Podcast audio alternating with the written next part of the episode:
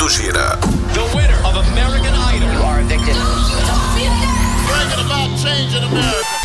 Observatório. Observatório. Economia, política, esporte, saúde, educação, cultura, tecnologia, ciência. A região, o Brasil e o mundo. Nós estamos observando tudo. Observatório. Observatório. Está entrando no ar pela 96 FM. Observatório. Observe, comente, participe, dê a sua opinião. Observatório. Observatório. Muito boa tarde, está começando o Observatório aqui na sua 96 FM, a FM oficial de Goiás. O ouvinte eh, pode participar através do 994-34-2096 neste programa que está começando agora. Observatório aqui na 96 FM. Aqui Rogério Fernandes, nós vamos juntos até às 19 horas. Hoje é quinta-feira, 9 de julho de 2020 e 25 horas e 8 minutos. Aqui a gente traz notícia, informação e a sua participação, como eu disse, através do WhatsApp, o DDD 62 994 34 2096. Deixa eu dar boa tarde aqui para o time do Observatório de hoje. Boa tarde, Guilherme Verano. Boa tarde, Rogério. Boa tarde, Weber. Boa tarde, principalmente aos observadores. Um spoilerzinho.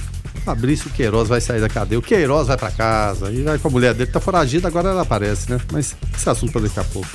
Tá certo. É, deixa eu dar boa tarde também ao nosso produtor, jornalista Weber Witt. Boa tarde, Weber. Oi, Rogério. Muito boa tarde a você e aos ouvintes, ao Guilherme Verando. E obrigado pela companhia e audiência. Tá certo. É, como eu disse no começo, você pode participar através do WhatsApp, o DDD 62 994 34 2096. O Observatório está começando agora. As principais notícias do Brasil e do mundo. Observatório. Observatório. 5 horas e 12 minutos. Um músico e um cirurgião dentista suspeitos de armazenar e compartilhar pornografia infantil. É, após a investigação da Polícia Civil, a dupla foi presa é, hoje de manhã aqui em Anápolis, né? Mais informações agora com o repórter Jonathan Cavalcante. Olá, Jonathan.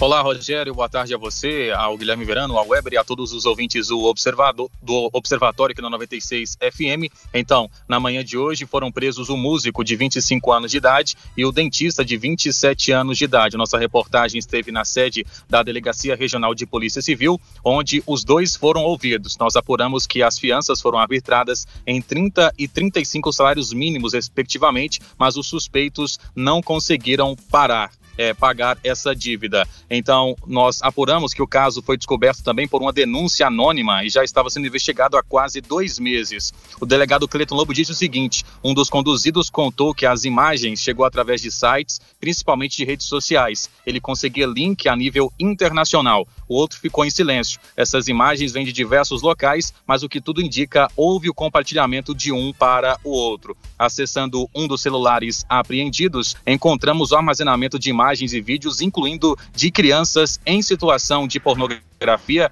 e crianças sendo vítimas de estupro, acrescentou o delegado. Segundo a delegada Sabrina Leles, as investigações continuam em andamento para determinar se o músico e o dentista, que são um casal, cometeram outros crimes. O segundo, inclusive, chegou a dizer por mensagem que estaria disposto a dopar um bebê no consultório para que o companheiro o violentasse e que ficava excitado quando atendia as crianças. A expectativa da Polícia Civil é também identificar e prender outras pessoas que faziam parte da rede de troca de imagens e vídeos infantis. Realmente é um caso lamentável, um caso chocante aqui na cidade de Anápolis. Essas duas pessoas então foram presas na manhã de hoje, não conseguiram pagar a fiança e já estão na cadeia pública aqui da cidade. E a Polícia Civil segue então buscando mais informações e investigando esse caso lamentável, Rogério.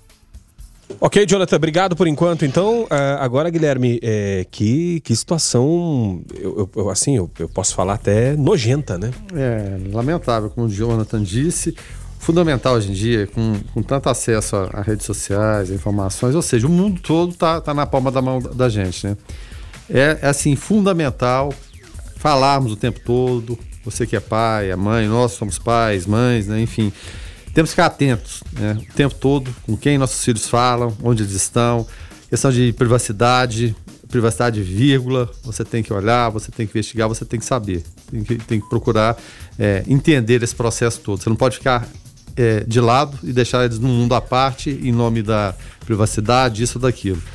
Então, a gente tem que ficar atento porque é terrível, existe a Deep Web, um mundo obscuro aí, terrível. Sempre falo aqui, internet tem tudo de bom e de ruim, então cabe a gente policiar o tempo todo. Policiar, como a polícia de fato fez, investigou, investigação de mais de, de dois meses para chegar essas duas pessoas, né, confirmando isso aí, são pessoas abjetas, abjetas, né, não podem conviver em sociedade, a verdade é essa. E a Câmara Municipal aprovou hoje né, alterações na forma de aplicação de multas aos proprietários de imóveis que descumprirem os decretos e protocolos municipais no que se refere à aglomeração de pessoas. O repórter Evaristo Pereira acompanhou a sessão extraordinária e traz agora as atualizações. Uh, Evaristo, como era o projeto inicial e como ficou agora uh, o valor e a aplicação dessa multa. Ok, Rogério, muito boa tarde, boa tarde para você, Weber Witt, Guilherme Verano, nossos amigos ouvintes do programa Observatório, muito boa tarde, da 96 FM. Ficou da seguinte forma, no texto ficaram instituídos no município essas multas que serão aplicadas às pessoas físicas, no caso CPF que estiverem presentes no imóvel em que haja aglomeração de pessoas durante o estado de calamidade decretado em decorrência dessa pandemia gerada pelo Covid-19. A multa em primeira incidência é de 3 mil reais.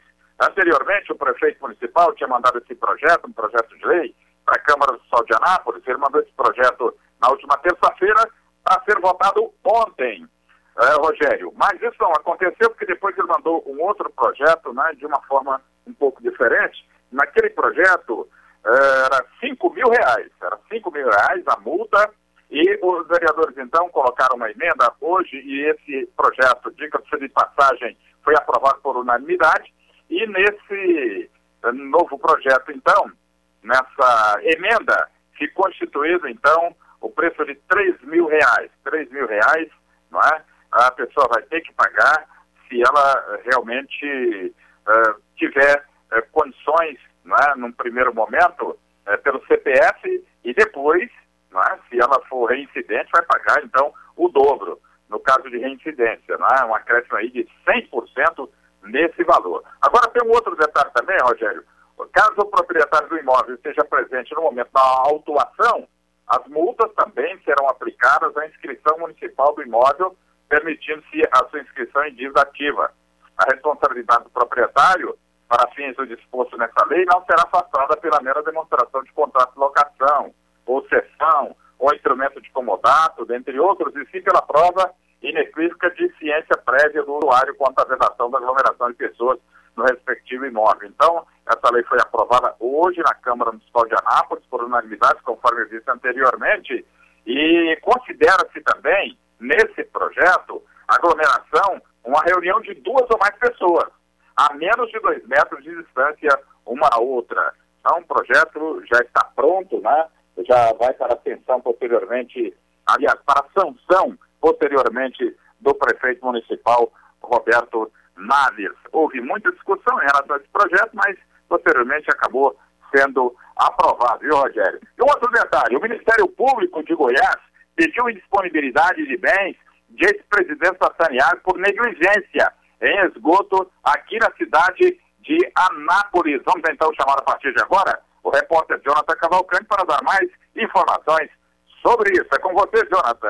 Valeu, Evaristo. Agora 17 horas e 19 minutos no Observatório. Então, isso aconteceu por intermédio da 50 Promotoria de Justiça de Goiânia, que ajuizou a ação civil pública, ACP, por ato de improbidade administrativa e ressarcimento ao erário contra quatro ex-presidentes e dois ex-diretores da Engenharia e de Produção de Saneamento de Goiás, SA, a Saneago. A ação aponta que eles agiram com negligência e falta de zelo na manutenção das obras da transpositora do Córrego das Correias aqui na cidade de Anápolis. Na ação civil pública, é pedido o seguinte: a disponibilidade de bens e valores de Jales Fontoura de Siqueira, também José Carlos Siqueira, José Taveira Rocha, Luiz Humberto Gonçalves Gomes, Olegário Martins Teixeira Neto e Júlio César Vaz de Melo, que deve alçar um montante, alcançar um montante de R$ milhão mil reais e 19 centavos. De acordo com a promotora de justiça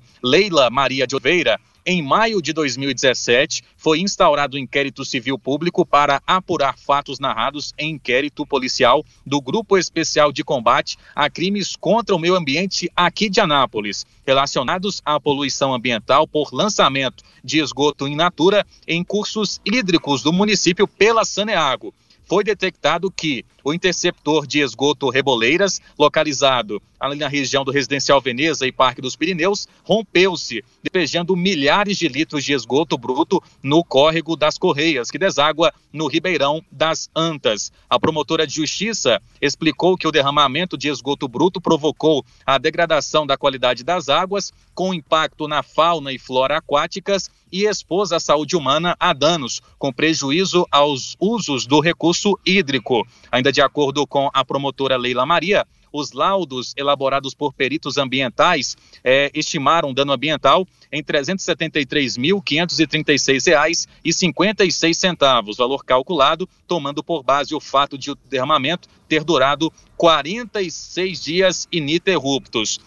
A ruptura ocorreu em 10 de dezembro de 2016 e o reparo teve início em 13 de janeiro de 2017 e foi concluído 12 dias depois, com custo de R$ 120.800,17, sendo contratada a Elmo Engenharia Limitada. O dano ao erário foi calculado em quase 500 mil reais, o valor aqui exato de 494.336 reais e 76 centavos. Então, o Ministério Público pediu a indisponibilidade de bens de ex-presidentes da Saneago por negligência em esgoto de Anápolis. E só para encerrar essa participação, Rogério, o Evaristo agora há pouco citou em relação às aglomerações com duas ou mais pessoas. A reportagem está aqui próximo ao setor Morada Nova, no bairro Filóstro Machado, onde aqui na Arena do Esporte do Morada Nova, vários jovens, todos eles sem máscara, jogando aqui um futebol society. Isso acontece ao lado da unidade básica de saúde do Filóstro Machado. Inclusive, eu fui fazer algumas imagens e cheguei até a ser ameaçado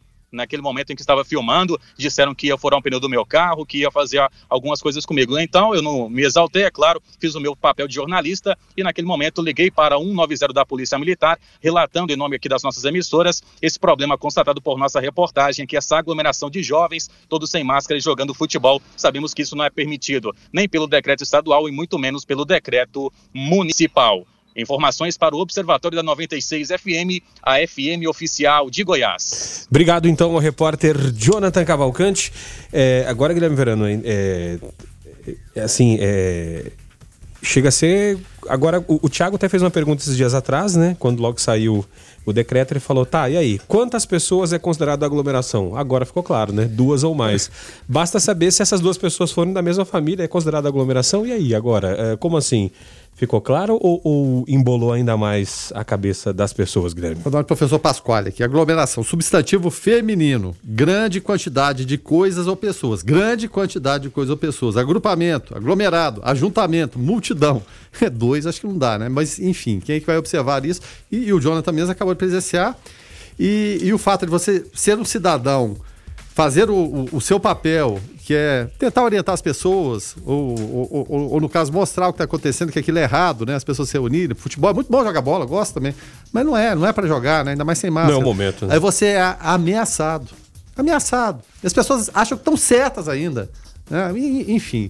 Fazer o quê? Em relação é, à, à, questão do, do IPTU, foi bom que esclareceu, mas a multa para mim ela tinha que continuar a mesma coisa ou ser maior ainda, enfim né? seja para o dono do próprio imóvel que tenha ciência, alguém esteja lá e seja responsável pela festa, porque está bem claro que não é para fazer. Então, está ciente que não é para fazer, multe-se então. Não há outra forma. Infelizmente, chega uma hora que não sou a favor de multas, mas tem que se proceder dessa forma. As pessoas não entendem de outra maneira. Em relação a sanear, que belo exemplo, né? Jogar esgoto em natura, né? É, nos cursos de água, deixar a água vazando por vários dias, né? Mais de mês vazando. Que exemplo maravilhoso, fantástico, né? Então, tem, colocou em disposição os bens, né? Estão disponíveis. Era a atitude mínima que tinha que ser, ter sido tomada, mas realmente é um absurdo. Você está no Observatório da 96 FM. Observatório. 5 horas e 30 minutos. Esse é o Observatório aqui na sua 96 FM, a FM oficial de Goiás. É, ouvinte participando aqui através do 994 34 20 96. O Renato professor Renato, lá do Parque Brasília, Guilherme, ele falou o seguinte: olha, boa tarde, observatório. Gostaria que vocês discutissem e ou barra verificassem, né, o porquê de parques e pistas de caminhada continuarem abertas na cidade. Não fazia parte do novo decreto? Passo pelo Parque Piranga todos os dias e a farra continua, inclusive, sem uso de máscaras. Abraço a todos, professor Renato do Parque Brasília. Era para estar tá fechado, né? É para estar tá fechado. É a questão que a gente fala da cidadania, porque as pessoas parecem não ter essa compreensão. E não, não tem poder público dê conta, não tem fiscal suficiente que, que dê conta em relação a isso, a população não colaborar. Não colaborar. E parece que as pessoas, infelizmente, não querem colaborar. Em determinadas situações, sentem agoniadas, tem que ir para a rua, tem que aglomerar, tem que fazer festa. A minha sugestão é, é, é o quê? É, é, bem simples. Né?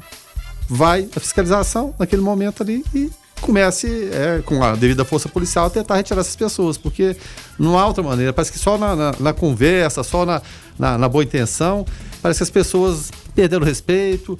A questão de, de comércio fechado, você vê loja meia porta, não é para estar aberto, mas faz aquele me engana que eu gosto, estou limpando aqui. Enfim, a responsabilidade é, é, nossa também, é fundamentalmente do poder público, mas do cidadão também é parceiro nas boas e nas más ações. Tá certo, agora são 5 horas e 32 minutos. O assunto agora é política em Anápolis, né? Perfil pré-candidato à Prefeitura Municipal de Anápolis. É, vamos falar agora com Márcio Correia, né? Pré-candidato à Prefeitura de Anápolis. Márcio Correia é odontólogo, doutor em plantodontia e empresário no ramo imobiliário. Nascido em Anápolis, entrou na política somente em 2018, quando se filiou ao MDB a convite é, do presidente estadual da sigla, Daniel Vilela, né? Deixa eu dar boa tarde aqui então. Márcio Correia, é, presidente do Diretório Municipal do MDB Anápolis. Márcio, é, seja bem-vindo, é um prazer te receber aqui no Observatório. Boa tarde, boa tarde, Rogério, Guilherme, Weber Witt. É, o prazer é todo meu estar aqui com vocês no programa Observatório, na Rádio 96 principalmente falando de um tema importante para nossa cidade, que é um tema político. Mesmo a política hoje está aí é uma resistência por parte da população, mas nós sabemos, principalmente nesse, nesse momento de crise e dificuldade, a política é o meio que nós possamos influenciar diretamente na vida das pessoas. É uma frase que fala que a política não tem cadeira vazia, e aquela cadeira vai ser ocupada. Então é importante a população, no momento adequado, participar escolher aquele que mais se identificar com a ansiedade, com a demanda e com os anseios da nossa população napolina. É, Márcio, eu fiz uma breve apresentação uh, aqui do senhor, mas uh, sua história vai bem mais além do que eu disse, né? Gostaria que o senhor se apresentasse, né? Uh, que os nossos ouvintes tivessem mais informações da sua trajetória até aqui.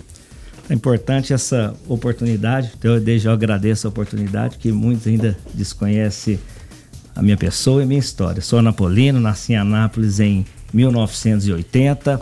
É, sou filho de anapolino também. Meu pai, Paulo de Tarso Correia, que era lavrador. É, depois passou no concurso do Banco Banespa, aposentado em Anápolis. Minha mãe, professora da rede municipal e da rede estadual, aposentou pela rede estadual de ensino.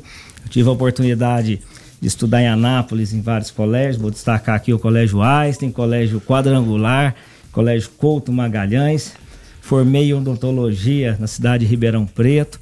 Tive a oportunidade de realizar pós-graduação, fazer mestrado em Campinas, doutorado em Bauru, onde exerci a, exerço a profissão de odontólogo desde 2002. Assim como, assim, logo após a minha formação, naquele momento de dificuldade, até como nós comentamos aqui, de dificuldade do recém-formado, como milhares de recém-formados hoje em busca do primeiro emprego.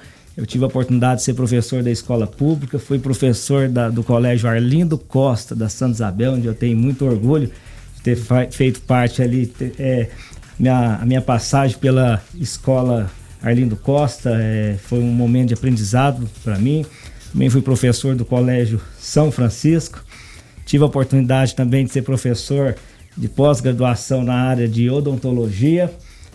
E agora, é, após 10, é, 8 anos de formado, eu iniciei uma atividade empresarial na, diretamente na construção civil, onde eu faço a gestão hoje de várias empresas na área imobiliária, é, focado no parcelamento de solo, desenvolvimento urbano é, empreendimentos imobiliários em vários municípios do estado. Então agradeço aí meus amigos os, e todos aqueles que acreditaram é, no meu trabalho, na minha formação e principalmente Anápolis que tudo que eu tenho hoje, tenho uma família, sou casado com a doutora Carla Bernardes Lima, pai do Márcio Filho e da Ana Laura, e a toda essa conquista eu devo, pelo lugar a Deus, segundo a cidade de Anápolis.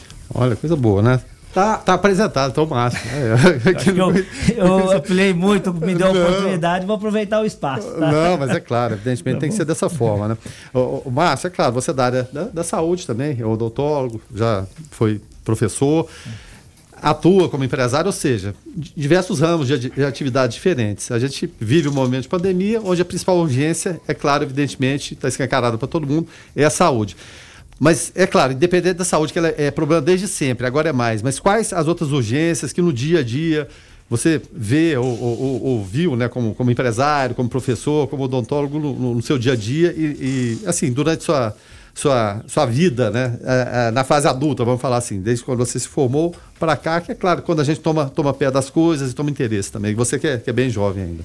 Ah, é, não sei se eu entendi bem a sua pergunta, mas eu quero falar um pouco de Anápolis. Isso, e das suas urgências. O que é, que é urgente hoje, além da, da, da própria saúde, que a gente vive esse momento terrível. É, né? Esse momento atual, a gente tem que estar focado na saúde, claro. principalmente. É um momento de crise, é a maior crise da nossa geração.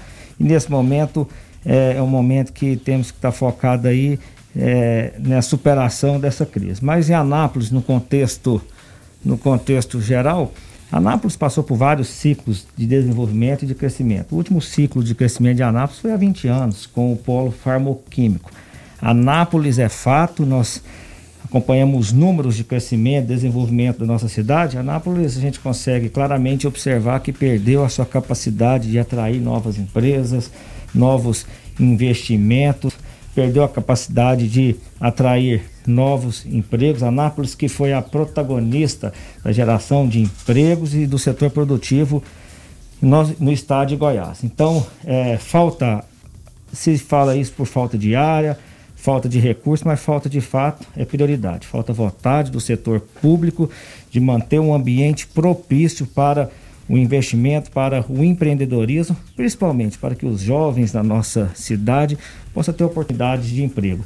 Nós, nós temos números é, que mostram isso, nós podemos comparar a, a, a 10 anos atrás, nós tínhamos aí 100 mil é, pessoas, trabalhadores com carteira assinada na cidade de Anápolis. Passados 10 anos, esse número não aumentou e a população subiu aí de 335 mil habitantes para quase 400 mil habitantes, 390, 395 mil habitantes. Nós tínhamos aí 560 indústrias instaladas, hoje nós diminuímos aí um número aí para 520 indústrias instaladas. Nós tínhamos 16 mil CNPJ em Anápolis, hoje nós temos apenas 14 mil CNPJ passados 10 anos. Diferente de vários municípios, podemos pegar como exemplo aqui Aparecida, que saltou de 5 mil CNPJ para quase 50 mil CNPJ é, na cidade de Aparecida. Então é necessário, eu tenho falado muito nesse sentido, pensando nas próximas gerações, pensando no futuro de Anápolis, pensando na própria arrecadação do município, para que possamos trazer para a população serviços básicos, educação, saúde, depende sim, depende da economia e precisamos de fato, temos vários gargalos, que vai desde o sistema de abastecimento de água, a indústria vem em Anápolis, está lá em Anápolis, no que ele pede o atestado de viabilidade técnica operacional, não tem água para a indústria. Pede a liberação de carga da Enel, não tem é, energia para a indústria. Vai, vai fazer o licenciamento ambiental, tem que fazer o licenciamento em Goiânia, porque o licenciamento de indústria não é feito em Anápolis, diferente de vários municípios. É, fora a dificuldade diária, criou-se o DAIA municipal, até louvável a criação, mas agora está sendo é, discutido isso judicialmente. Então são gargalos que é necessário ter prioridade da gestão pública para que possamos novamente ser uma, uma grande protagonista do setor produtivo para o nosso estado. Temos que falar também da saúde do município, que é um gargalo, é uma preocupação da população de Anápolis, principalmente desse, nesse momento de pandemia. Mas eu também vou ser enfático no que eu tenho falado, que saúde não pode ser prioridade pela, é, somente em momento de pandemia. Os próprios dados do SUS mostram que os leitos de Anápolis diminuíram praticamente pela metade nos últimos 10 anos. Então é necessário, sim, uma política com prioridades. E hoje eu vejo a prioridade do nosso, do nosso município é a saúde, mas não só em tempo de, de pandemia, e a geração de emprego. As principais notícias do Brasil e do mundo. Observatório. Observatório. O assunto hoje na primeira hora é política aqui em Anápolis. Nós estamos aqui com o pré-candidato à Prefeitura Municipal de Anápolis, Márcio Correia. É, falando um pouco do, do, seu perfil, conhecendo o Márcio.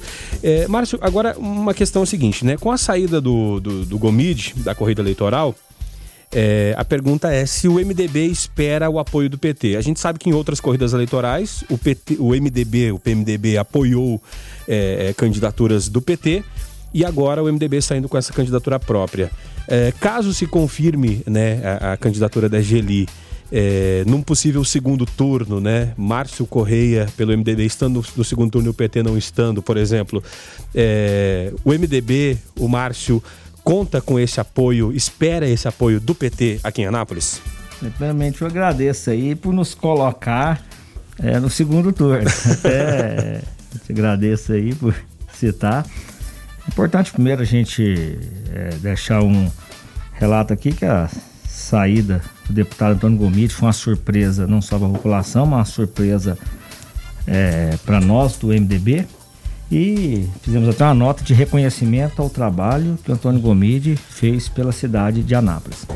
Mas é importante deixar claro que o, o MDB tem discutindo aí um projeto de ideias e um projeto para a cidade, dependente de outros partidos. Então o MDB é, construi, conseguiu construir um grupo, um quadro qualificado que discute Anápolis e tem programas para a cidade.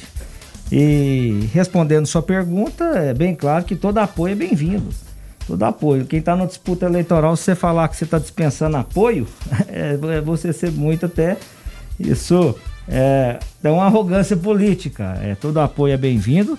E se nós estivermos no segundo turno e a sigla que entender que nosso caminho é o caminho, o melhor caminho para a cidade, o caminho que atende os anseios da população, com certeza será muito bem-vindo. Agora, deixando claro que apoio é uma situação, fazer parte de um programa político, essa discussão ela não passa pelo MDB e nós não temos essa discussão junto com os partidos. Nós temos uma discussão para discutir a cidade, discutir os programas da cidade e não só no segundo turno, mas discutindo as apoios no primeiro turno. Temos sim discutir, é, conversando com várias lideranças, vários partidos e deixando bem claro que essa discussão é uma discussão de ideias e de programas. Nós vamos, eh, vamos trabalhar aí, eu sei que na política às vezes é até é, é, curioso falar dessa forma, mas não estamos discutindo aqui, é, até falando do primeiro turno, hum. tempo de televisão, é, coligação é, para atrair chapa de vereadores, não, temos que ter uma coligação que tem uma convergência de programa, de ideias para a nossa cidade e se realmente no processo político nós viabilizarmos o MDB estar no segundo turno, to, todo o apoio será bem-vindo para um projeto para a nossa cidade. Bom, em relação à MDB, a, a sigla não elege prefeito, então o PMDB não elege há mais de 20 anos, né? Teve a época de Ana Paulina de Faria, Ademar Santila, Ana Paulina posteriormente, provavelmente o Ademar. E, e, houve aquele desgaste natural em relação ao MDB aqui, PSDB com Marconi Perillo, desde sempre elegeu o governador, mas não conseguia eleger o prefeito aqui também, em que pese a força que o governador tinha. Né, na, e, e, as votações que tinha, mas não, não elegeu prefeito aqui. Como você imagina essa, essa nova cara do PMDB? É claro, a gente está lá desde sempre, mas não vai ficar eternamente. Daniel Vilela é a nova cara do, do, do MDB, que influência que tem o pai Maguito, o, o rumo a seguir, é, é, essa orientação hoje é mais Daniel Vilela ou ainda Iris Rezende, que a gente sabe teve né, rejeição grande aqui na cidade de Anápolis, da mesma forma o Maguito, como vocês vão lidar com isso, essa rejeição à sigla então, é PMDB e agora é MDB na cidade de Anápolis os, os últimos 20 anos, digamos assim. Parabéns pela pergunta, pela, pela oportunidade de eu responder, que já foi já interrogado em relação à sua pergunta. O MDB passa por um processo de renovação a nível nacional, estadual e não, não é diferente aqui a nível de Anápolis, que passa por esse processo de renovação. A nível de estado, essa renovação iniciou aí com a candidatura do Daniel para governador, que fez um belo trabalho no seu projeto de governo. Não conseguiu a vitória eleitoral, mas conseguiu uma vitória política, onde ele saiu bem maior, que entrou politicamente vocês é, que participar do processo político entende isso perfeitamente. Mas se tratando de Anápolis, nós temos que entender Anápolis de forma individualizada. É, não, te, não vejo sentido relacionar o nosso trabalho em Anápolis com gestões anteriores, com desgastes anteriores. É tempo Anápolis, nós temos que pensar no novo tempo na nossa cidade, não olhar no retrovisor, não olhar nas, nos pontos, nos desgastes anteriores, nos pontos negativos anteriores. Nós estamos precisando, a classe política de Anápolis está no momento de olhar para frente, olhar para o futuro, olhar para as próximas gerações. E o MDB vem com esse é, respeitando histórias locais, nós temos histórias positivas aqui de Anápolis, de Anapolinos, que fez história do MDB, posso destacar aqui o Henrique Santillo, um dos melhores governadores do estado de Goiás. E se teve desgastes anteriores, é, isso já foi superado, nós estamos falando de 20 anos atrás, mas uma coisa eu deixo claro, é, não tem influência de, de é, nomes históricos do MDB no nosso processo local. Quem vai ter influência aqui é nossos candidatos, nossas é, são pessoas que estão aí. Que conhecem a realidade que da conhecem a realidade da cidade, estão com muita vontade de fazer diferença na vida da população anapolina. O ouvinte participa aqui através do 994342096. O Ricardo dos Santos está por aqui, lá do Giovanni Braga. Fala aí, Ricardo. Boa tarde, observadores. Ricardo de Anápolis. É, é, apoio dispensa quem tem uma máquina de fake news. Aí não precisa de apoio nenhum, mas se não, tem que se fazer coalizões, tem que se fazer ali, tem que aglutinar para poder fazer um bom trabalho, para poder conquistar o, o, o, o, o eleitorado. É isso aí. Abraço. Valeu, Ricardo. Obrigado. Ele recebeu uma colinha ali no, né, no, no, no, fundo ali de alguém. Obrigado. É, perfeita resposta mesmo. É isso mesmo. Claro. Apoio não se dispensa. Tá? Parabéns. É o que eu disse. Perguntou se eu, recebe, se eu aceitaria o apoio. Apoio é sempre bem-vindo. É através desse apoio que nós vamos conseguir o êxito no processo eleitoral. E, e, até encaixando, né, para a gente não, não perder a pergunta. E, e, as cobranças que vêm em virtude dos apoios, como a gente está tá, tá vendo agora em relação à negociação de cargos, central, para formar aquela base de coalizão. Como lidar com isso? É, isso é natural, mas é, nós estamos passando um processo diferente da política, onde a população tem uma informação através das redes sociais, tem acompanhado a política de forma muito próxima.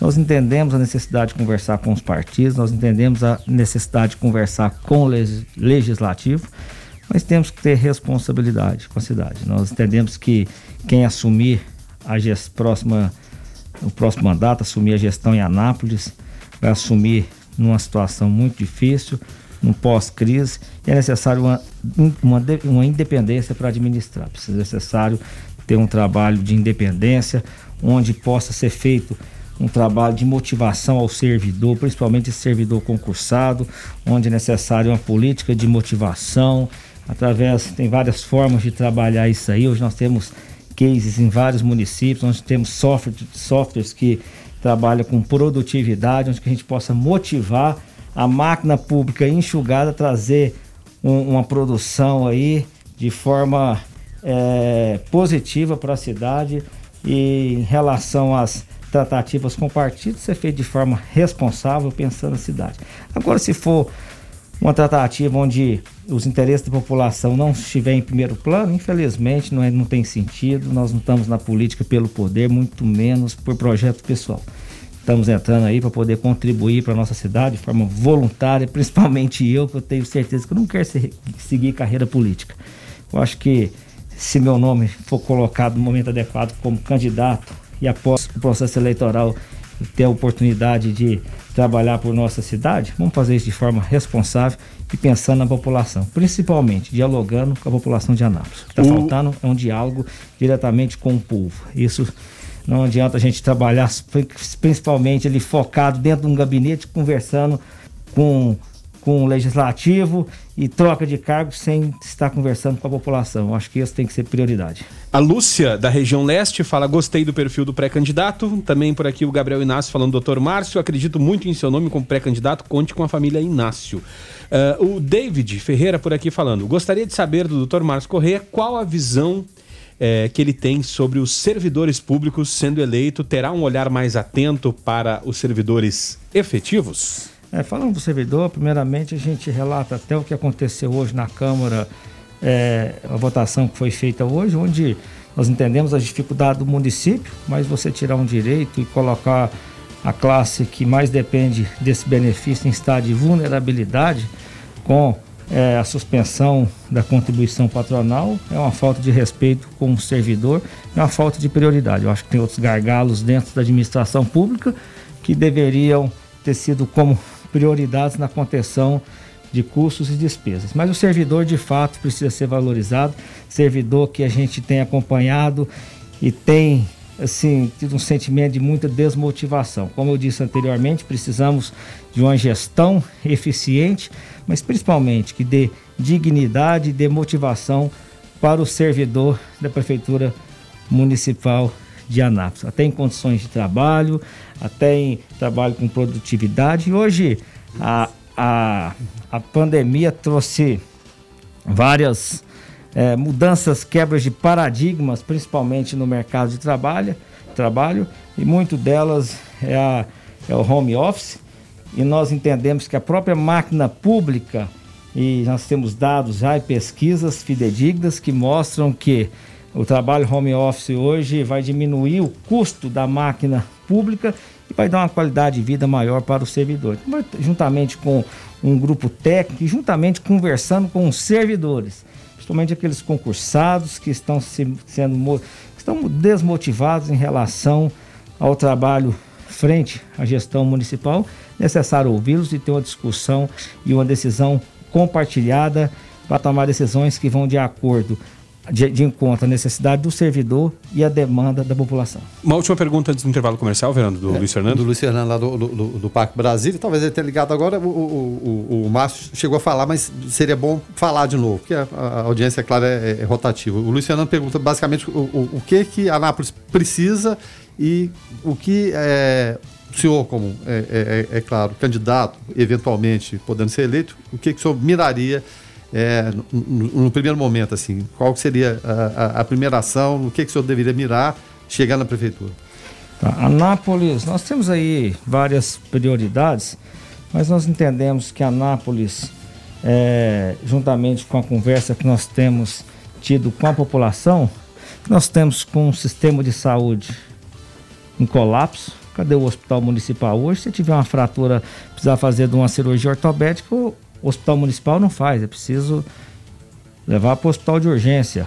Hoje nós temos um represamento de consultas letivas e cirurgias letivas. Então, é necessário ter uma gestão eficiente, onde tem, é, podemos ter prioridade aí o sistema de saúde da nossa cidade. Esse é um tema complexo que eu quero voltar aqui e ter a oportunidade de discutir com vocês sobre esse tema. Mas para o município é, é ter recurso para oferecer um serviço de saúde como outros serviços com eficiência, é necessário ter arrecadação, uma arrecadação suficiente. Então, a Nápoles perdeu essa capacidade de atrair investimentos e aumentar a sua arrecadação. Citei isso anteriormente. Isso vai por vários gargalos, desde a burocratização da máquina pública, o sistema de abastecimento de água, que é um sistema que nós temos, estamos discutindo em Anápolis há muito tempo. Isso se deve é, é, à falta de é, da energia eficaz para atender as indústrias. E fala que se falta área, enquanto se discutiu a ampliação do DAI, tem 10 anos que se discute a ampliação do DAI em Anápolis, Aparecida fez cinco distritos industriais em parcerias com as, com as é, iniciativas privadas. Então é necessário prioridade. A prioridade, prioridade, sem dúvida, é o sistema de saúde e a geração de emprego para a nossa cidade. Gerar emprego, você gera renda para o município e dessa forma conseguimos oferecer um serviço de qualidade para a população de Anápolis. As principais notícias do Brasil e do mundo. Observatório. Observatório. Abrindo agora a segunda hora do Observatório, hoje quinta-feira, 9 de julho de 2020, 6 horas e 4 minutos. Aqui Rogério Fernandes, Guilherme Verano, Weber Witt, nós vamos juntos até as, oh, às 19 horas, né, trazendo notícia e informação. E hoje nós falamos, né, eh, estamos falando de política aqui em Anápolis, eh, perfil de pré-candidato, né, eh, hoje estamos recebendo Márcio Correia, presidente do Diretório Municipal do MDB. E também temos um mais um convidado agora. Eu vou dar a honra para Guilherme Verano apresentar, afinal de contas, tem muita história junto, né? não, rapaz, eu tenho idade pra ser pai dele, quase. Não assim, não, mas, e assim como tem idade pra ser filho do pai dele também. Eu tô no meio do caminho entre um e outro, mas é claro, nosso amigo Pedro Paulo Caiado Canedo tá aqui presente. Pedro Paulo, seja, seja bem-vindo. Acho que é a primeira vez que eu, eu, vou ter o prazer de entrevistar você. A gente, é claro, já, já se conhece há muito tempo tem, tem essa amizade, mas seja bem-vindo aqui ao programa Observatório. Vamos falar um pouquinho de, de política também, né? Boa noite, Guilherme. Boa noite, Rogério. Boa noite, Whitney. Doutor Márcio Correia. Para mim é um prazer estar aqui no Observatório. Realmente, Guilherme, acho que é a primeira vez que a gente conversa como entrevistador e entrevistado. Isso, né? é a né? primeira vez. Né? Para mim é um prazer muito grande. Eu que sempre acompanhei o grande Pepe, sou saudoso pai. Para mim é uma honra estar aqui ao seu lado, escutando a cada dia você debater um pouco de política, inicialmente no futebol, agora na política, economia. Eu até parabenizo, parabenizo você por todo esse caminho que você tem percorrido aí no Rádio Anapolino. Tá Passado certo. esse momento rasgação de seda, né? Agora são seis horas. Esse, esse programa é bom. aqui não tem muita. Não, agora acabou a rasgação de seda. Passado esse momento rasgação de seda, o pessoal, o pessoal lá da, da, da região leste da cidade é, questiona o seguinte: olha, é, o, o, nosso querido o Paul Cleaver, né, do Jardim Alvorada, ele fala: boa tarde. Vê com o Dr. Márcio se teremos vereador na sua coligação na nossa região leste. Estamos esquecidos aqui, lá do Jardim Alvorada. Também a Lúcia, que é da mesma região, da região leste, ela fala o seguinte. Gostaria de saber se, ter, se temos na chapa representantes da região Tesouro, Jardim Alvorada e Santo Antônio como pré-candidato a vereador estamos esquecidos nessa região. É, eu posso falar até com conhecimento de causa que eu morei naquela região até o ano passado e de fato existem coisas a serem resolvidas ali que, que, que ainda não, não, não foram, né? É, tem algum projeto para aquela região ou tem, como eles perguntaram aqui, representantes na chapa daquela região? Nós temos sim representantes e representantes de qualidade. Nós temos representantes que já têm história na cidade de Anápolis, dentro do legislativo. Posso citar aqui o nome do ex-vereador Acef Nabem, que colocou seu nome à disposição novamente para poder contribuir para a nossa cidade. Nós temos um grande líder, um grande amigo, uma pessoa também é, que contribui para a cidade de Anápolis, que é o nosso pré-candidato Longmar, que é presidente da ACAN, Associação dos Construtores de Anápolis, que eu não tenho dúvida com esses dois nomes, desculpe se eu esqueci algum nome dessa região, mas com esses dois nomes o partido está bem representado, mas principalmente população dessa região estará bem representada por esses candidatos, que têm a história nessa região e já muito vem é, debatendo questões e demandas frente à gestão pública. É, agora, é, o pessoal também questiona, né, é, aqui o Adriano Garcês, lá do bairro Alvorada, falando um abraço para o Márcio, ele será um diferencial nessas eleições com propostas voltadas ao povo, saúde e geração de empregos. É uma prioridade, infraestrutura precária terá, um, um, terá muito trabalho caso eleito, né?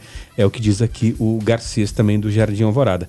Agora, com relação a, a, a essas questões, o pessoal ainda, inclusive o, o Halley pergunta aqui, Guilherme, hum. é, pergunta para o Márcio o que ele tem de projetos e ideais sobre infraestrutura de Anápolis é, é uma coisa que a gente vem, é, o pessoal vem perguntando, é, questionando né, em todo esse tempo no observatório e vai ser um dos temas dessa, dessa corrida eleitoral, né? Exatamente. A gente coloca nesse sentido também, para o Márcio aqui, para o Pedro Paulo, é, em relação a várias questões pendentes que a gente tem de anel viário, aeroporto de cargas, centro de convenções, que sempre estão na pauta desde sempre, vamos resolver, vamos resolver, mas a coisa parece que não, não decola. Qual a sua ideia em relação a isso, né, que são, são questões fundamentais que a gente tem para o desenvolvimento do município? Tá. Primeiramente, eu quero relatar aqui que o MDB, que sempre foi um partido formado por intelectuais, pessoas que, que sempre estudam, estudaram nossa cidade, nós temos já com um grupo, com algum tempo já estudando as demandas da nossa cidade, para trazer um plano de governo é, factível que possa ser apresentado é, juntamente de conversas que teve com a população. Necessário trabalhar com prioridades, até entender no momento que quem assumir a gestão é, assumirá a prefeitura numa situação fiscal talvez complexa e com dificuldade. Mas eu entendo que a gestão pública ela requer antes de falar da infraestrutura em si, que um gestor público ele tem que preocupar muito com a zeladoria da cidade.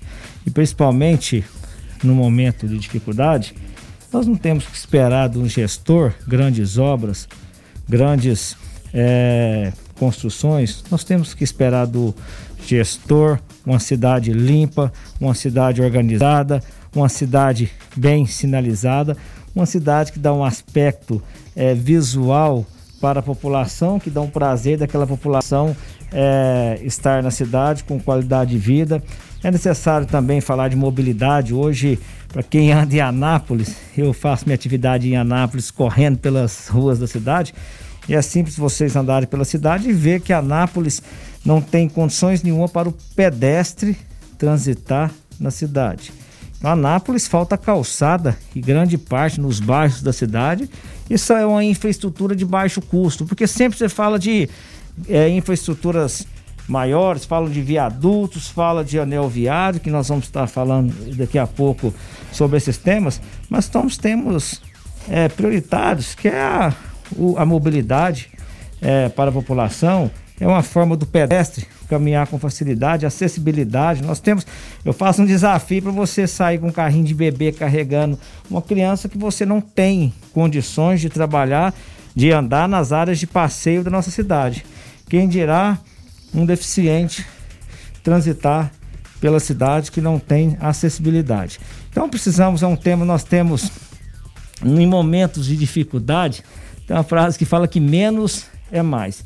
Vamos pensar nas grandes obras, mas principalmente vamos é, fazer uma zeladoria do nosso município com eficiência e com qualidade. Agora, se tratando dessas obras que o governo estadual até inaugurou no nosso município, uns elefante branco que está aí como um anel viário, necessário sim.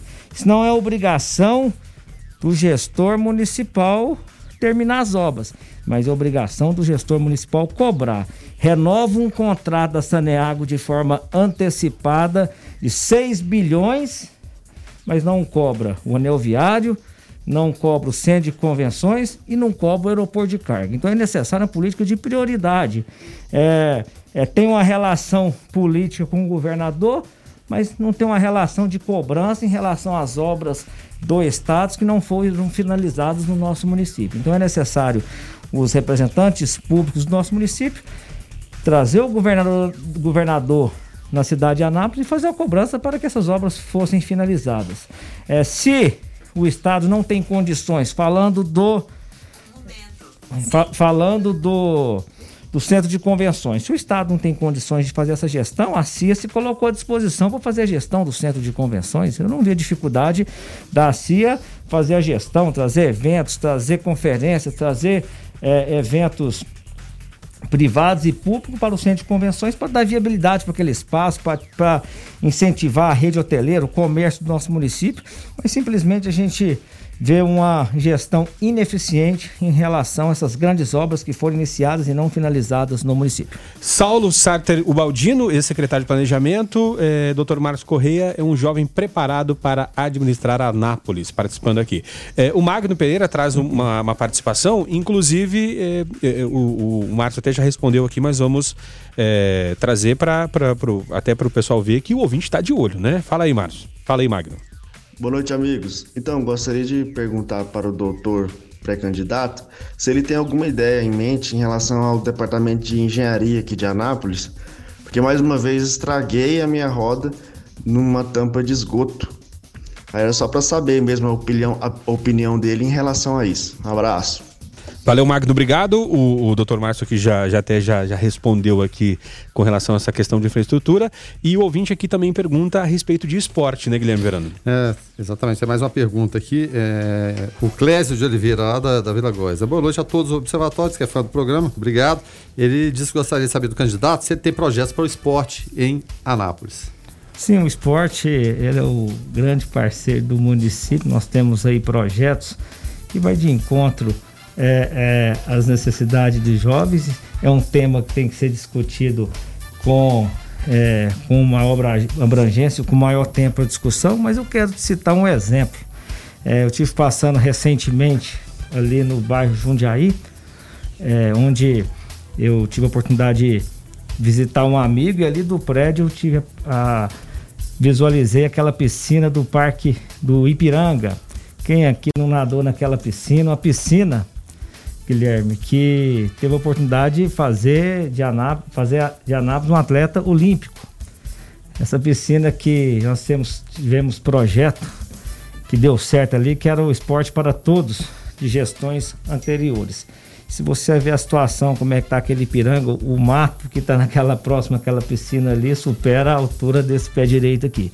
Então é necessário sim uma, uma prioridade do esporte, mas não só um esporte para os jovens, mas um esporte também para a terceira idade, um esporte é, que nós temos várias modalidades que tem um custo mínimo para a população. Necessário também, nós vemos discutindo aí a necessidade de Anápolis, o tamanho de Anápolis não tem uma ciclovia, uma ciclofaixa eficiente para o ciclista. Hoje, é, falando de mobilidade, falando de entretenimento e falando de esporte, Anápolis nós não temos uma ciclo, ciclofaixa eficiente tanto para a mobilidade como para o entretenimento. Então é necessário sim uma discussão.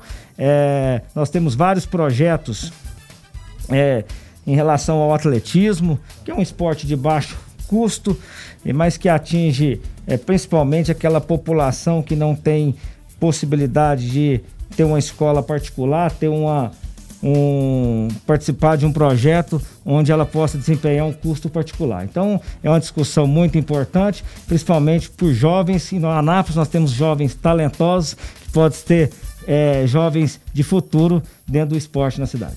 E falando em esporte, né, Verano, a gente não tem como não falar de esportes, tendo aqui a presença do tutor Pedro Canedo, sem colocar na conversa. Né?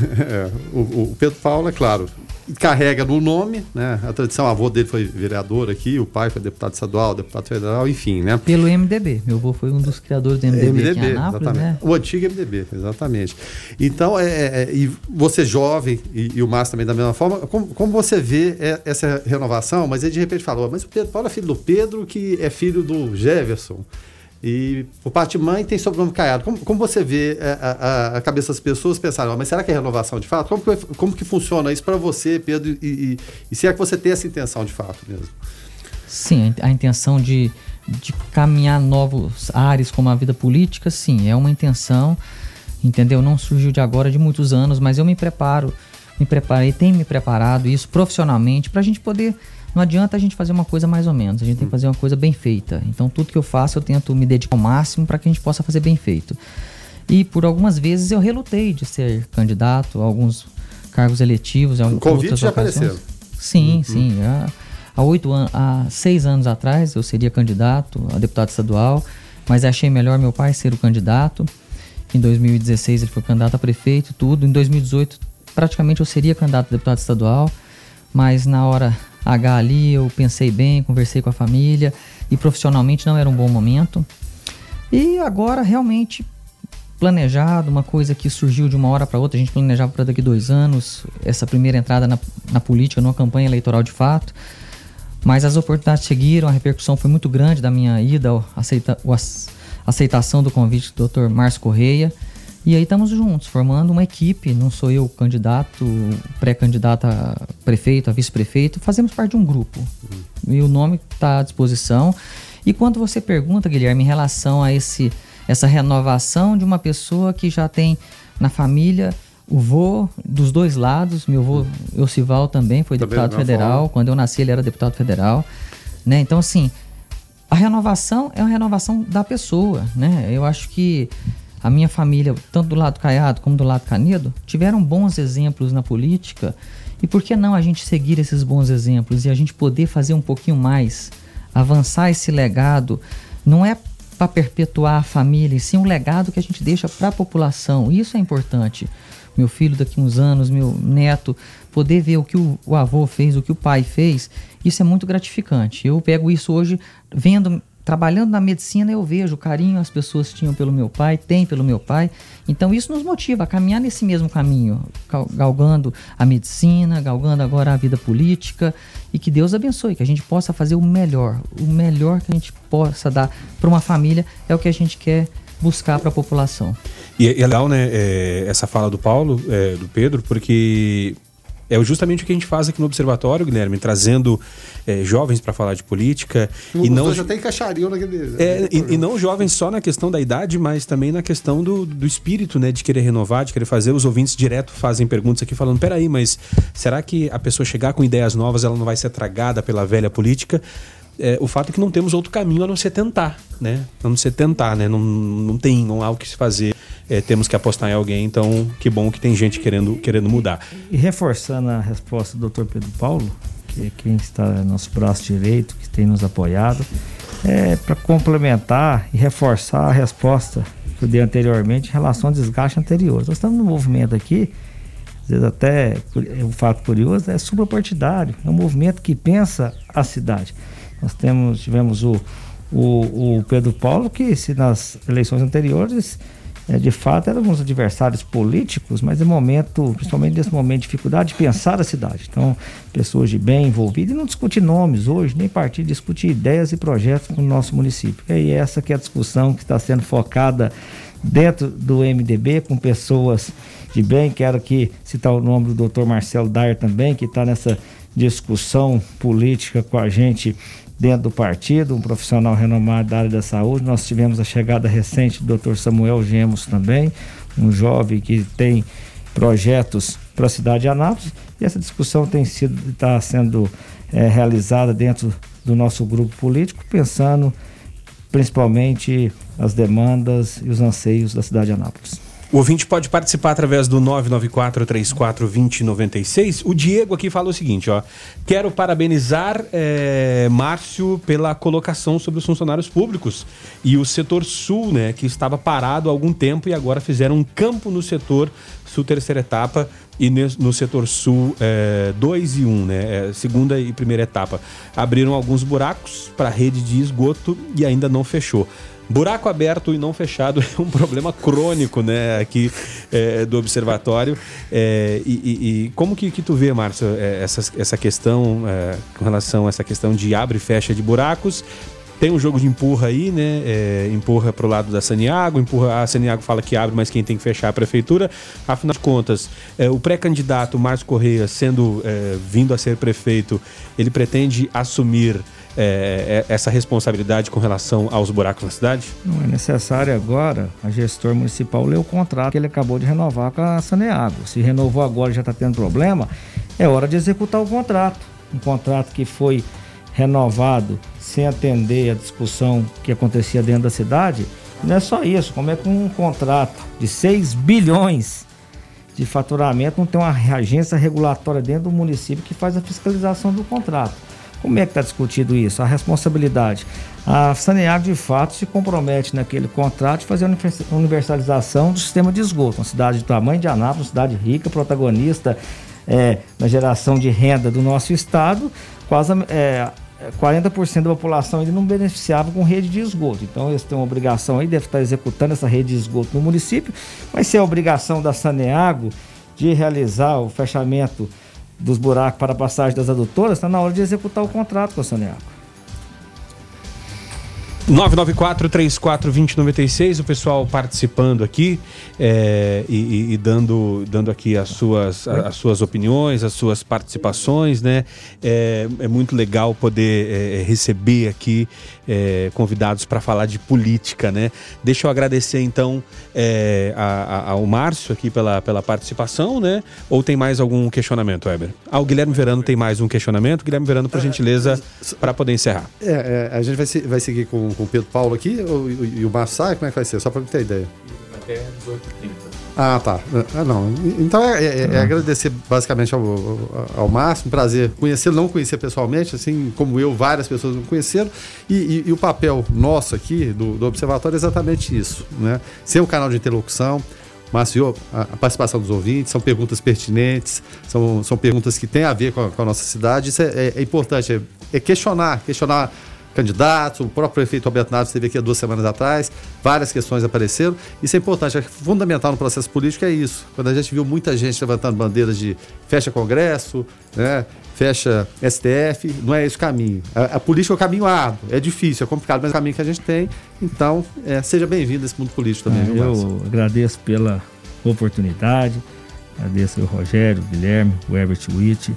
E esse é o sentido, o propósito nosso como anapolinos é discutir a cidade, discutir juntamente com a população, dialogando com a população, envolvendo pessoas da cidade que entende, que tem lastro na cidade, que pensa a cidade.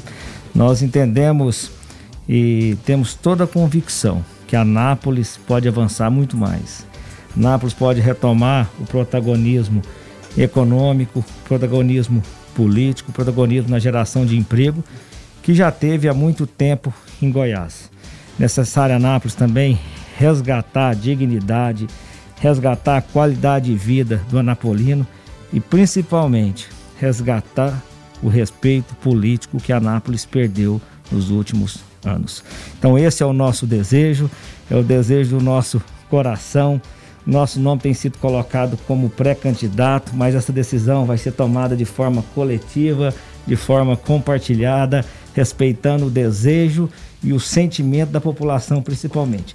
E se o, nome, se o nosso nome for colocado, estaremos aí de corpo e alma num projeto para o nosso município. Obrigado vocês pela oportunidade. Me coloco à disposição. Sempre que tiver oportunidade e eu for convidado para de, debater temas da nossa cidade, estarei aqui com o maior, pra, com o maior prazer discutindo com vocês. E a questão até, né, Guilherme, é, o, o, candidato que, que colocar é, o seu plano de governo baseado nas demandas que o observatório recebe, ele vai estar dialogando com uma enorme parcela da sociedade porque o observatório colo... isso justamente coloca essas, essas questões é, são perguntas pertinentes o pessoal é, é, cobra né quando tem que cobrar elogia quando tem que elogiar então é, o político aí, o pré-candidato que usar o observatório como base da, da sua, da, da, do seu plano de governo, as perguntas que os ouvintes aqui colocam, vai sair na frente, com certeza. Tá certo. Posso fazer a pergunta final, Pedro Paulo? Por, por favor. Porque a gente está aqui diante de, de, de, duas pessoas da área médica, né?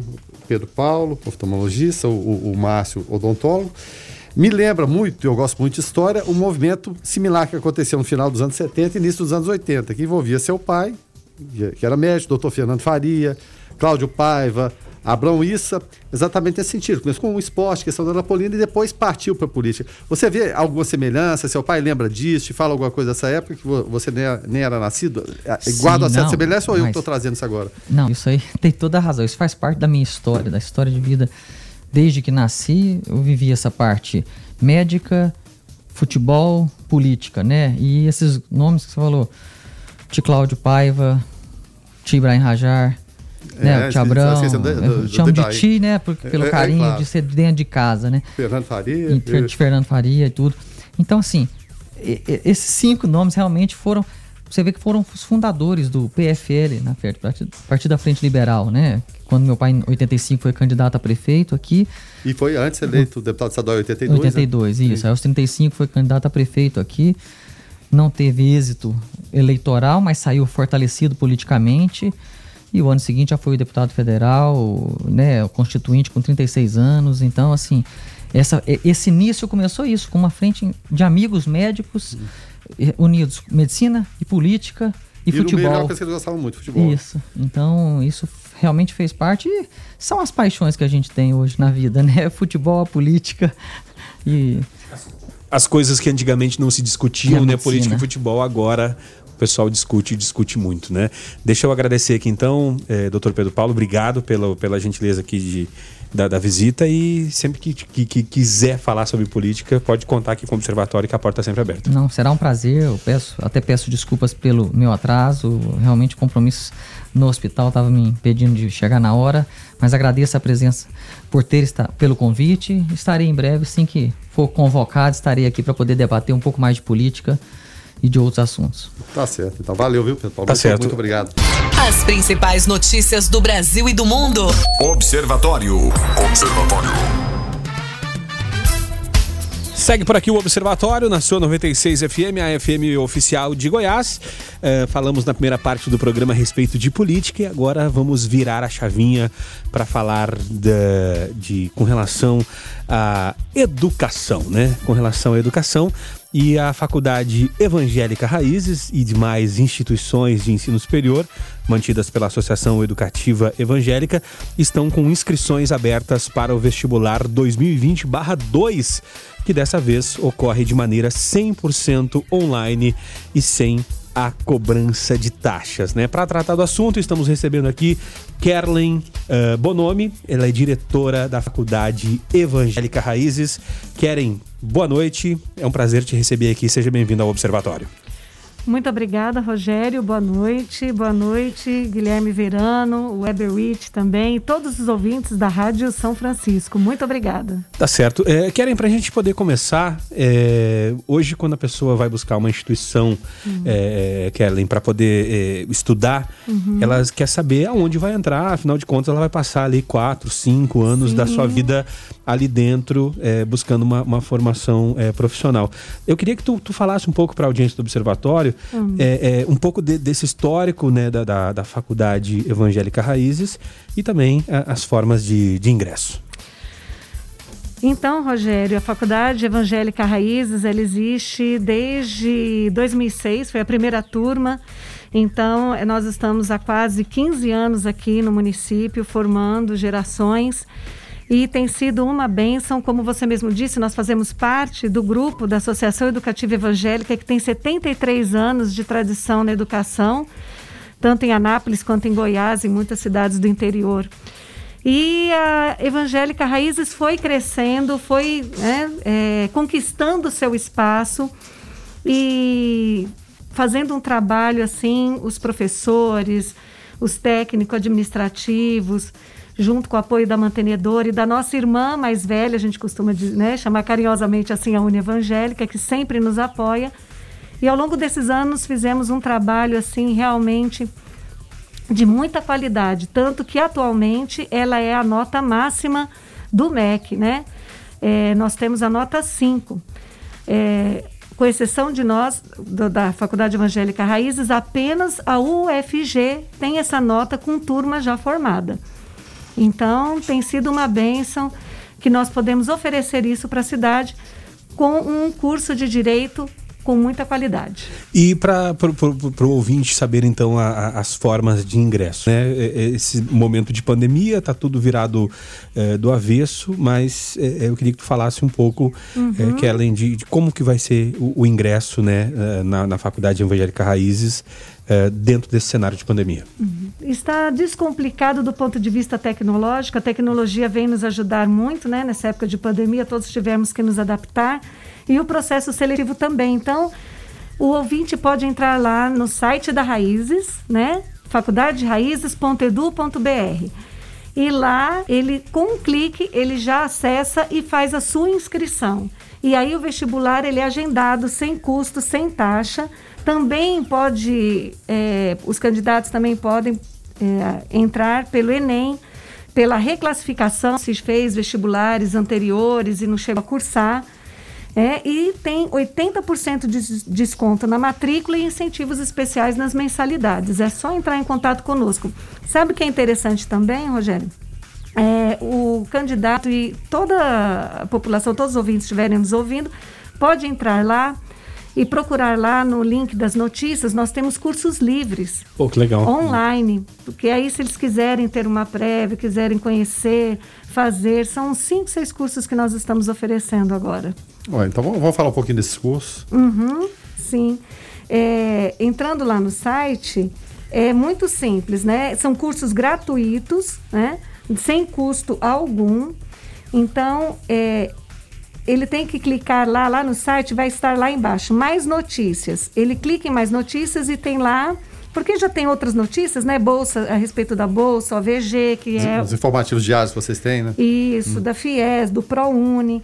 Então, tem lá, cursos livres gratuitos.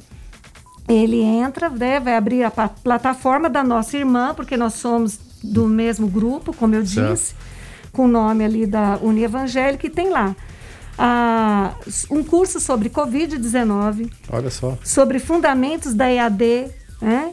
caminhos e perspectivas, gerenciamento de carreira e coaching, gestão de obras, inteligência socioemocional, né, no ambiente de trabalho, metodologias ativas, planejamento estratégico. Olha que coisa boa, hein, Rogério? isso, isso é legal, né, Verano? Que é uma forma de, de se reinventar com essa questão da, da pandemia, até porque agora é, é, tende cada vez mais né, é, as pessoas a estudarem de forma remota, né? A gente não sabe até quando, né? Agora, é, Kerlen, para a gente até poder entender, e eu queria que tu trouxesse um pouco do, da, da visão é, enquanto diretora da Faculdade Evangélica Raízes, é, qual que é o diferencial né, para o aluno escolher a Evangélica Raízes, que ela é exclusiva é, em uma matéria, né? É, é, isso faz diferença é, com relação à questão é, acadêmica, com relação ao foco da- dessa faculdade. Esse aluno que quer estudar é, direito, ele tende a, a- a ter um melhor aproveitamento na faculdade evangélica Raízes? Sim, sim, nós temos comprovado isso. Então, o próprio Ministério da Educação, quando eles fazem essas visitas às instituições para avaliar, né, para fiscalizar. E então nós fizer, eles fizeram isso recentemente, em 2018. é, e atribuiu essa nota máxima e eles olham tudo. E além disso também, se entrar lá no site, o ouvinte vai poder ver, passar por um tour de 360 graus e conhecer. É um prédio assim totalmente voltado e adaptado para o curso de direito. Nós funciona lá também o quarto juizado especial civil. Nós abrigamos ele recentemente. Isso traz um diferencial. Nós podemos ter nossos alunos fazendo estágio lá. Nós prestamos assessoria jurídica gratuita para a população. Além disso, nós temos convênios. Então, nós temos, por exemplo, um convênio um, um exclusivo com o Juizado da Infância e Juventude. Os nossos alunos podem fazer o estágio obrigatório lá. É mais um diferencial. Outro diferencial da Faculdade Evangélica Raízes também a atuação na Justiça Federal. Nós duas vezes por semana também temos um espaço lá e os nossos alunos atuam e aprendem também nessa área né, dos, dos processos que são da competência da Justiça Federal. E também nós é, eu gosto sempre de dizer, né, porque essa parceria que a gente tem e com as instituições, elas são, elas enriquecem o ensino. E o, a OAB de Goiás, ela promoveu nos dois últimos anos um concurso do Tribunal do Júri Simulado, né, para todo o Estado, para todas as instituições de direito convidando. A Raízes participou desde o primeiro. Pô, que legal. Então, nós ficamos em primeiro lugar no Estado, nossos alunos, e no ano passado o segundo lugar. Infelizmente, agora, com essa pandemia, com essa Covid, né, é, esse projeto teve que ser suspenso. Mas isso demonstra a dedicação dos nossos professores, dos nossos alunos e como que nós e, focamos, como você disse, nisso, nessa, nesse ensino e nesse mundo jurídico, propor tentando proporcionar sempre o melhor para o, nosso alunado. O aluno, o aluno vai, vai estudando e convivendo, né, Guilherme Uhum. Verano, ao Tá- mesmo tá tempo. ambiente, é, né? Já está no ambiente, isso, isso com certeza enriquece enriquece muito o aprendizado. E, e falar em ambiente, o ambiente ideal de estudo, é claro, né? o, o local, o presencial. Como vocês estão lidando com isso nesse dia a dia e qual a previsão, se é que é uma previsão de, de retomada da- da- das aulas presenciais? Então, Guilherme, todos tivemos né, que nos adaptar e quando veio essa determinação em março, o Ministério da Educação ele soltou né, uma portaria permitindo ou a suspensão das aulas ou aquelas instituições que tivessem condições que pudessem prestá-la de forma remota. E nós tem, tivemos essas condições, graças a Deus.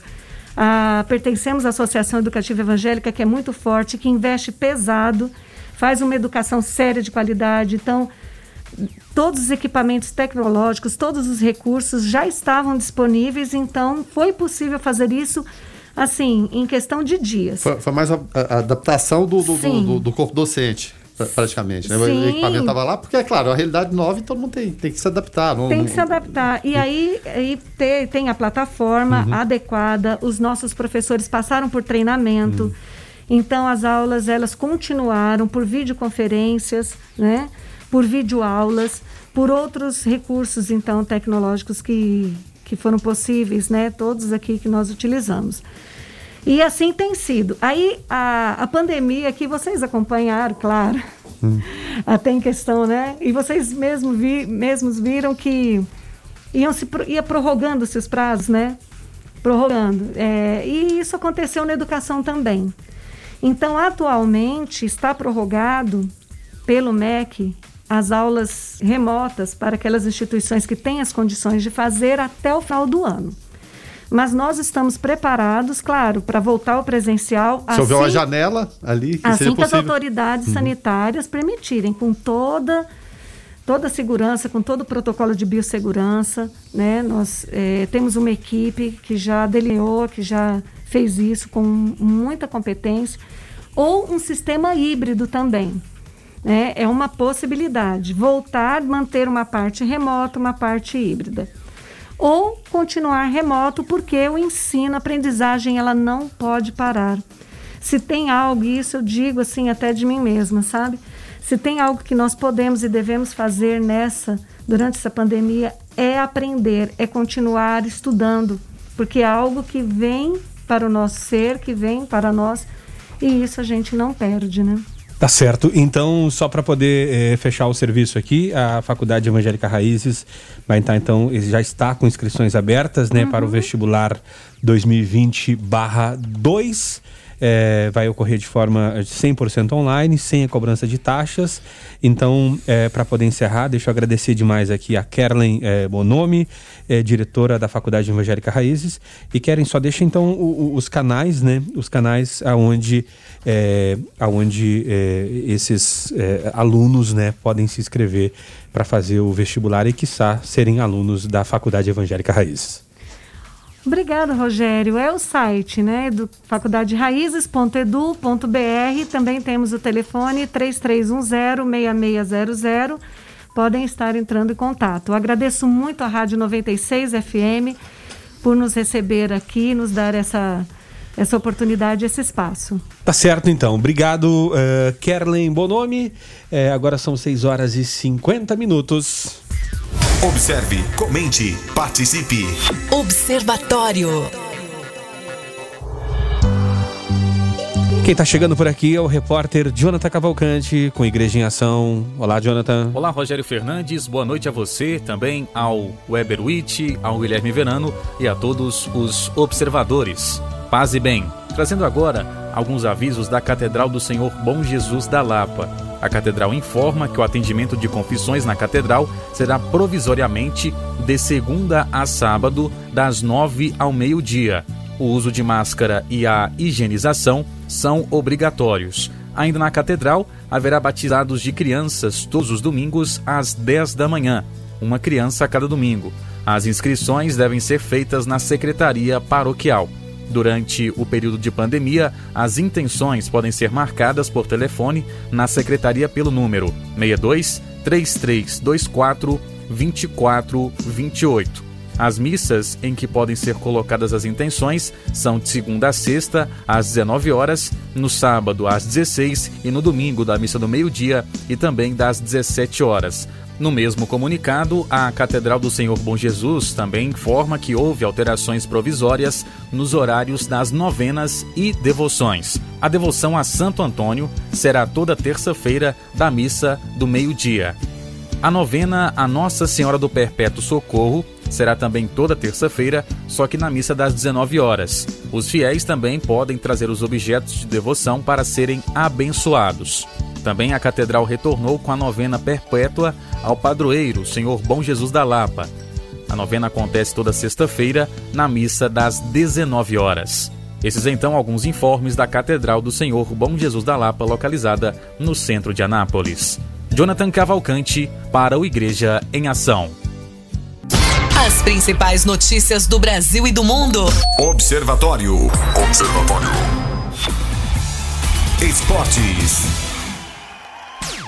Senhores, hoje o programa foi corrido. Posso falar uh, que fiquei cansado. Cansado, né? Entra, entra convidado, sai convidado, enfim, mas a gente não pode uh, encerrar esse programa de hoje sem trazer essa notícia aqui, né? Que com ajustes a CBF publica novo calendário prevê campeonato brasileiro até 24 de fevereiro. Guilherme, o departamento de competições reviu as datas, né? E publicou agenda de séries A, B, C e D além da Copa do Brasil e Copa do Nordeste. Seis datas FIFA vão desfalcar equipes brasileiras. Eu só senti falta da Libertadores nesse, nesse calendário, mas até 24 de fevereiro. Até 24 de fevereiro, ou seja, vai, virar a temporada 2020-2021. E, e, tem um detalhe aqui também, o, o Rogério, em São Paulo, para citar um exemplo, o Paulistão vai recomeçar dia 22 de julho. O governador João Dória afirmou isso aí. E tem seis datas para encerramento. O encerramento está previsto quando, Paulistão? 8 de agosto, um dia antes do início da Série A. Não sei como vão, vão lidar com isso, não, porque no dia 8 de agosto vai ser, é claro, a grande decisão do Campeonato Paulista, a última data. E aí? E a, e a estreia no dia seguinte? O Goiás, por exemplo, estreia contra o São Paulo. Se São Paulo estiver na grande final, como que isso vai ser feito? O fato é que estão empurrando, alguns estaduais não têm nem previsão de começar e, e, e, Goiás, infelizmente, agora virou o, o, o, foco central, né? A região centro-oeste da, da, da, pandemia, número de casos, de ocorrência, aquela coisa toda. Então, muito provavelmente, o Campeonato Goiano não vai ser realizado. Não vai ser realizado. Mas outros retomaram o Campeonato Carioca da mesma forma. É, vai ser o primeiro a conhecer o campeão, né? Decisão entre Flamengo e Fluminense. Tem o Paulista também e outros vão ficar pelo caminho. Mas, enfim, é o que é possível e as 38 rodadas estão previstas, a última delas no dia 24 de fevereiro de 2021. É esperar para ver como vai ser essa, essa retomada, esse começo e, é claro, o início sem público ainda. É, a torcida do Grêmio vai poder comemorar o Campeonato Brasileiro no dia 24 de fevereiro, né? Mas não vai ter Campeonato Goiano, não? É, também. tam, tam, ah, você tá falando do Grêmio Anápolis? Não, do Grêmio, do Grêmio de verdade, ah, né? Ah, não, achei que era do Grêmio Anápolis. Do Grêmio de verdade. É, ontem, é, nós noticiamos a queda de um avião na região do, do, do, do, aeroporto do campo de Marte, né, na região norte de São Paulo. O avião, um bimotor, é, modelo BE-58, prefixo PROFI vinha de Ubatuba e apresentou problemas ao tentar fazer o pouso. O piloto, Paulo de Magalhães Pereira, único a bordo, acabou morrendo, né? Em um áudio das conversas da torre de controle, é, revela o controlador de voo, é, onde avisa outras aeronaves, outras aeronaves né, que se aproximam do aeroporto como o Águia 4, helicóptero da Polícia Militar, sobre a chegada do avião em emergência e pede para o helicóptero da PM acelerar o procedimento de pouso para permitir a chegada do avião em pane. Uh, vamos ouvir aqui então esse trechinho né, da, da, da torre de controle. Eu vou pedir para o senhor manter o pátio. Eu tenho uma aeronave em emergência procedendo para pouso. Mantenha o pátio aguardando instruções. Torre, o avião caiu. Afirmo, afirmo, Águia. Sua SPI já está ciente, já está procedendo para. Pra, o, o bombeiro já está seguindo para a ocorrência, graças. Estamos em uma emergência no momento. Águia 04, o senhor decolou ao 2, tem condições de manter a área com segurança? Afirmo, Águia 04, mantém área com segurança. A aeronave está pela Avenida Brasleme, cerca aí de 200 metros após a cabeceira da pista. Ouvi um barulho passando em cima da minha cabeça, é, as árvores se mexeram, foi o tempo de eu virar, correr, e aí ele bateu e explodiu, uma bola de fogo na hora. Segue aí o trecho, então, né, é, do, do, da, da, gravação, da, da torre de, de, comando e também de um relato ali do que viu. A cena triste, infelizmente, uma pessoa morta e Agora é aguardar as investigações da ANAC para ver o que aconteceu de fato, né, Fernando? É, exatamente, porque essas investigações elas servem basicamente para prevenir futuros acidentes, seja por falha de piloto, seja falha de manutenção, enfim, entender todo o processo que, que, que aconteceu. Infelizmente morreu né, o, o, piloto, mas poderia ter sido uma, uma, uma tragédia com maiores consequências que estava, né, não havia, né, numa, numa área urbana ali. Mas a gente lamenta, é claro, fica as nossas condolências, mas que investiguem para possam, que possam entender e prevenir futuros acidentes. Tá certo, então, Guilherme. Dito isso, é, vamos encerrando o observatório. Até amanhã de manhã. Até amanhã de manhã. Obrigado mais uma vez. É claro, a participação dos ouvintes aqui é sempre fundamental, questionando a gente, questionando também os, os, os, as pessoas que vêm aqui, os nossos entrevistados, trazendo também notícias para a gente debater. Isso é muito importante. Essa interlocução, eu digo, ela é fundamental. Tá certo. Weberwitch, nosso produtor jornalista, muito bom o programa hoje, até amanhã. Sim, como você disse, corrido, né? A gente agradece aqui o Douglas Mar, Demerson, Larissa Santos, o Gesmar, Isaac Mota, Adriana e Vera Monteiro.